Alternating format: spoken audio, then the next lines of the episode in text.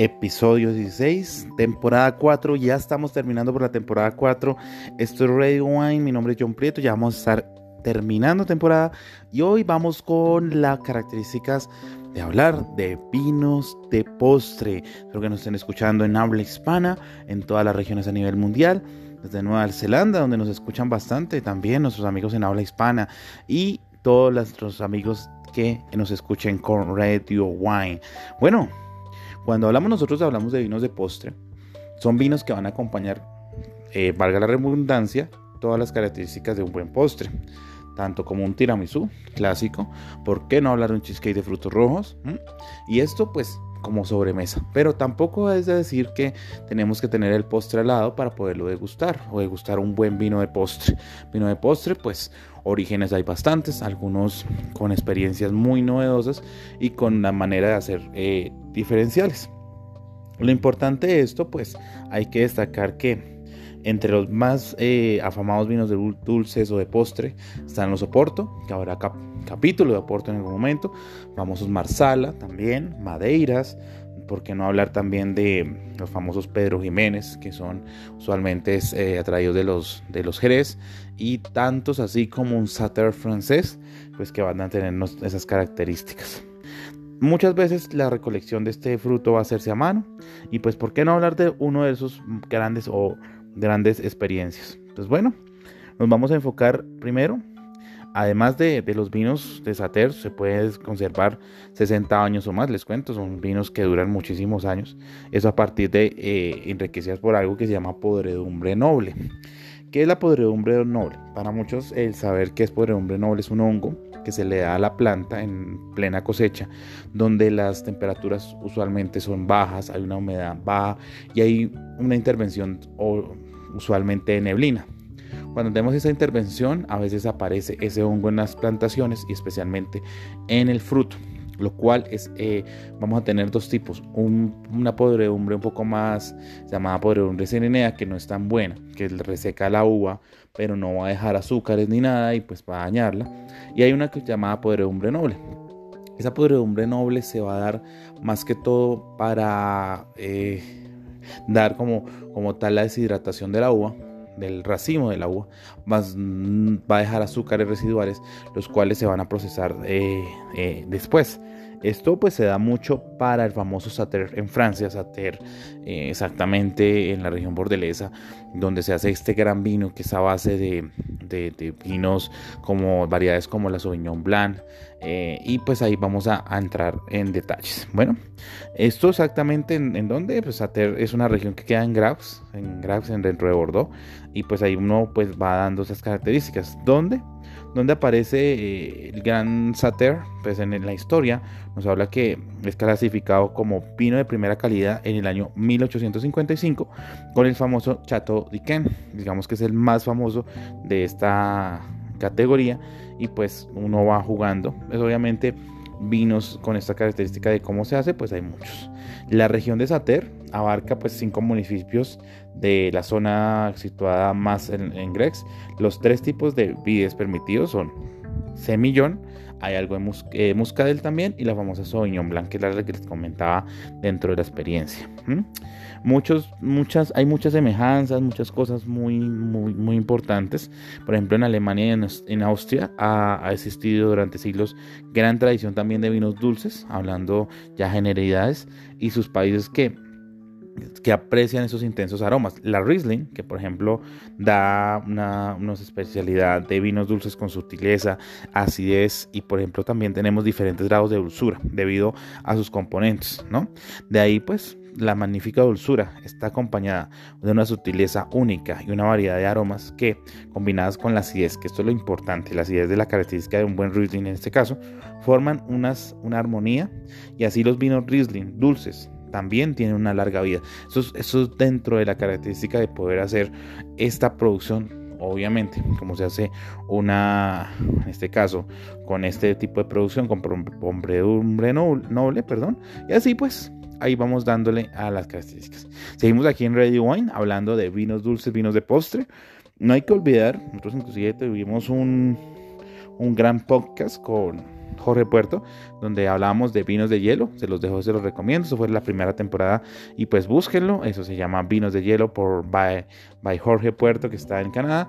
Y pues bueno, dentro de los vinos de postre, esto ya va llegando eh, de la experiencia y cómo se hace, prácticamente es eh, la recolección en frío, donde se congela el fruto, se congelan los racimos de la uva y pues va a haber una concentración también de azúcares dentro de la experiencia.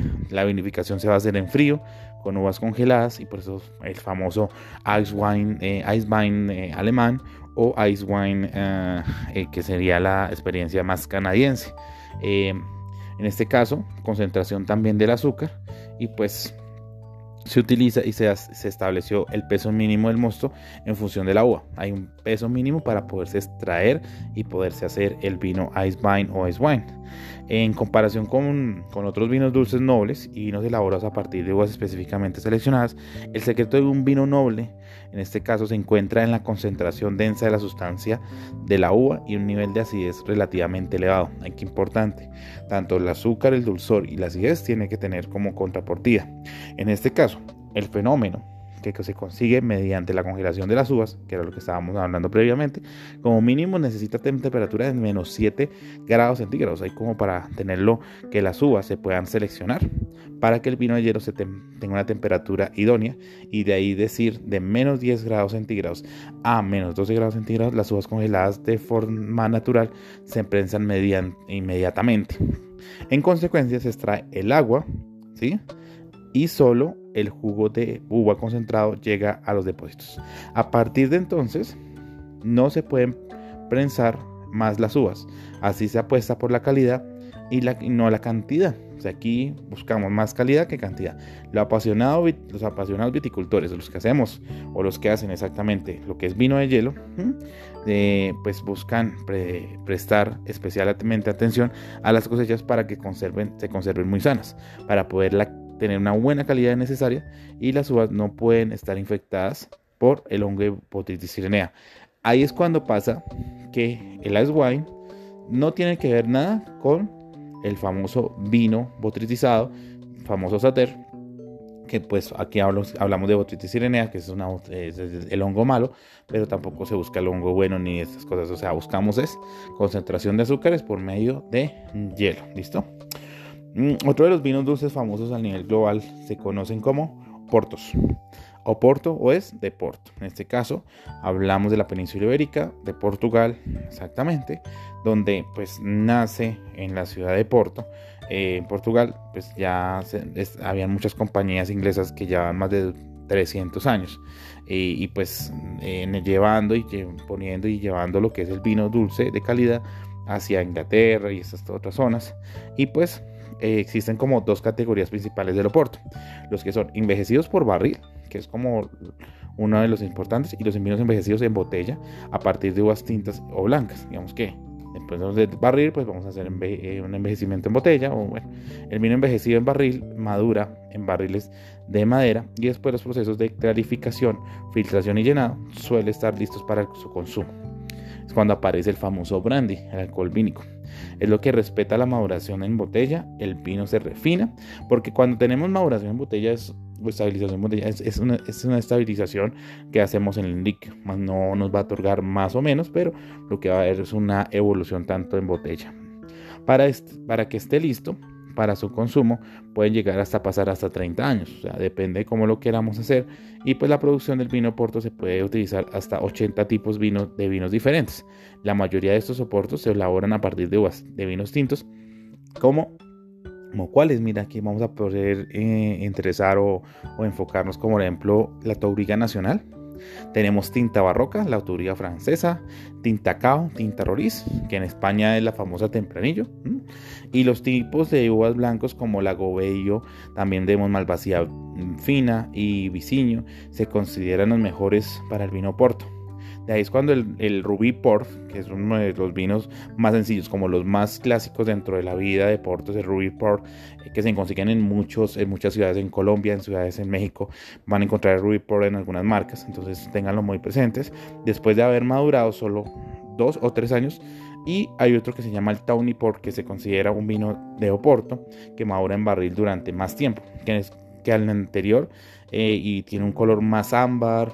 Es unas características bastante importantes. También está el Vintage Port, que el porto es el porto como más, más costoso que podemos encontrar dentro de la experiencia.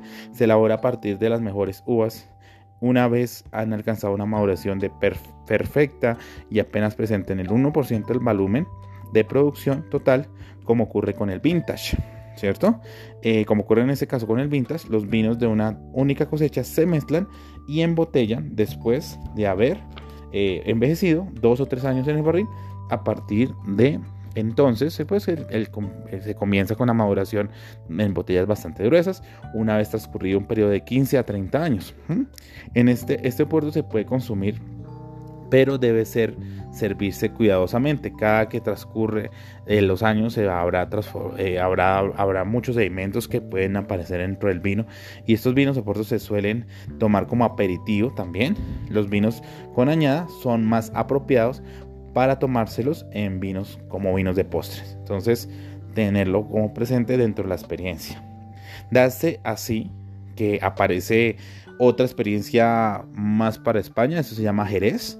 Y el Jerez, pues, el Jerez es originario también de la frontera, el Jerez de la frontera, Andalucía, dentro de la región. Está el Jerez elabora en tres lugares diferentes. Entonces, digamos que hay un triángulo, hay un gran triángulo dentro de la experiencia. Entonces, tenemos acá, de ese triángulo del Jerez, aparece Sanlúcar de Barrameda, Jerez de la Frontera y Puerto Santa María. El Jerez tiene dos tipos justos principales del fino. Entonces está claro y seco, el oloroso, oscuro y seco.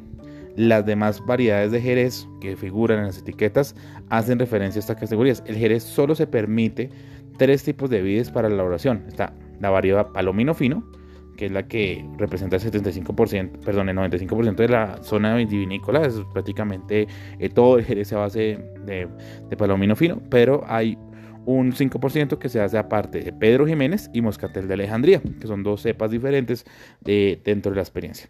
Desde la infestación provocada por el afido, eh, todas las vides se han injertado en resistente subsuelo de América. Entonces, eso dependiendo del estilo, el jerez se enriquece con un 15.5% en 22 grados de alcohol. Eso es lo que les comentaba del agregado del alcohol vínico, la formación de capas de levadura, en este caso flor, que es la que este tiene usualmente una producción de vino de jerez ¿Qué diferencia el jerez fino de otras variedades de jerez? Depende del grado de enriquecimiento. Entonces uno va alimentando, digamos, ese tipo, esa flor dentro de los barriles y pues se va a dar unas características totalmente diferenciadoras. Con un contenido alcohólico que puede llegar alrededor de un superior de 16% de grados, eh, se retrasa el crecimiento de la levadura, que esa es la famosa flor. Por tanto, los vinos finos se enriquecen normalmente al 15.5%. De ahí aparece el jerez oloroso, puede ser hasta un 18% de alcohol. Las marcas de Jerez más sencillitas que podemos encontrar, las más, digamos, tranquilas, digamos, añaden azúcar a sus, propios, a sus productos y las capas de levadura que evitan que el vino se oxide y simultáneamente conserve su carácter, no deben morir y se mantengan así vivas durante 6 años o más gracias al método de solera. Método solera que prácticamente son barriles que van a tener desde una tabla, primer criadera, segunda criadera, tercera criadera, donde vamos a tener barriles eh, en forma paralela y vamos a tener, eh, digamos, seis diferentes tipos de escalones. En ese tipo de escalones, pues vamos a tener una mezcla de, líquidos o de vinos, tanto de primera criadera, segunda criadera, tercera criadera, etcétera, y la famosa tabla. Y pues el método consiste en apilar diversos, como les comentaba, esos tipos de barriles que se llenan hasta el 80% de su capacidad, de ahí no más adelante. El principio de la, solera crea una mezcla gradual de tipos de jerez. Normalmente el jerez extrae el barril que contiene el, el vino más antiguo y la cantidad extraída se rellena pues exactamente con el contenido de los barriles de nivel anterior y así sucesivamente el jerez se suele tomar como aperitivo. Entonces ahí pues tenemos otras experiencias. Nos vamos a hablar un poquitico más también eh, de hablar de más bebidas u otras cosas y más hablando de los famosos experiencias dentro de los vinos. Pero bueno muchas de estas bebidas llamadas así vinos de postre no hablar también del famoso marsala traído de desde Italia muy agradable eh, con variedades únicas de las regiones que podemos encontrar dentro de la experiencia al sur italiano.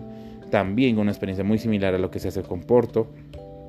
También no olvidar en vinos de postre, como los famosos cosecha tardías, que pues prácticamente es esperar la maduración eh, durante un poco más. Variedades muy clásicas como la Sauvignon Blanc, muy similar a lo que se hace con un Sater, pero sin encontrarse eh, eh, el hongo llamado Botrytis sirenea, en este caso Botrytis noble, porque eh, de ahí pues saltamos a, otra experiencia. Entonces, late harvest, cosechas tardías, que prácticamente como les digo es dejar que se cosechar más tardiamente, tardíamente concentración de azúcares un poco más altas, donde las levaduras eh, van a tener muchas azúcares para, comer, pero va a llegar un momento que pues se van a quedar en, una parte que no van a tomar más. Entonces, eso es así como aparecen nuestras experiencias de vinos de postre, vinos de postres, vinos y aperitivos, aperitivo de postres y pues ice wine, ice wine,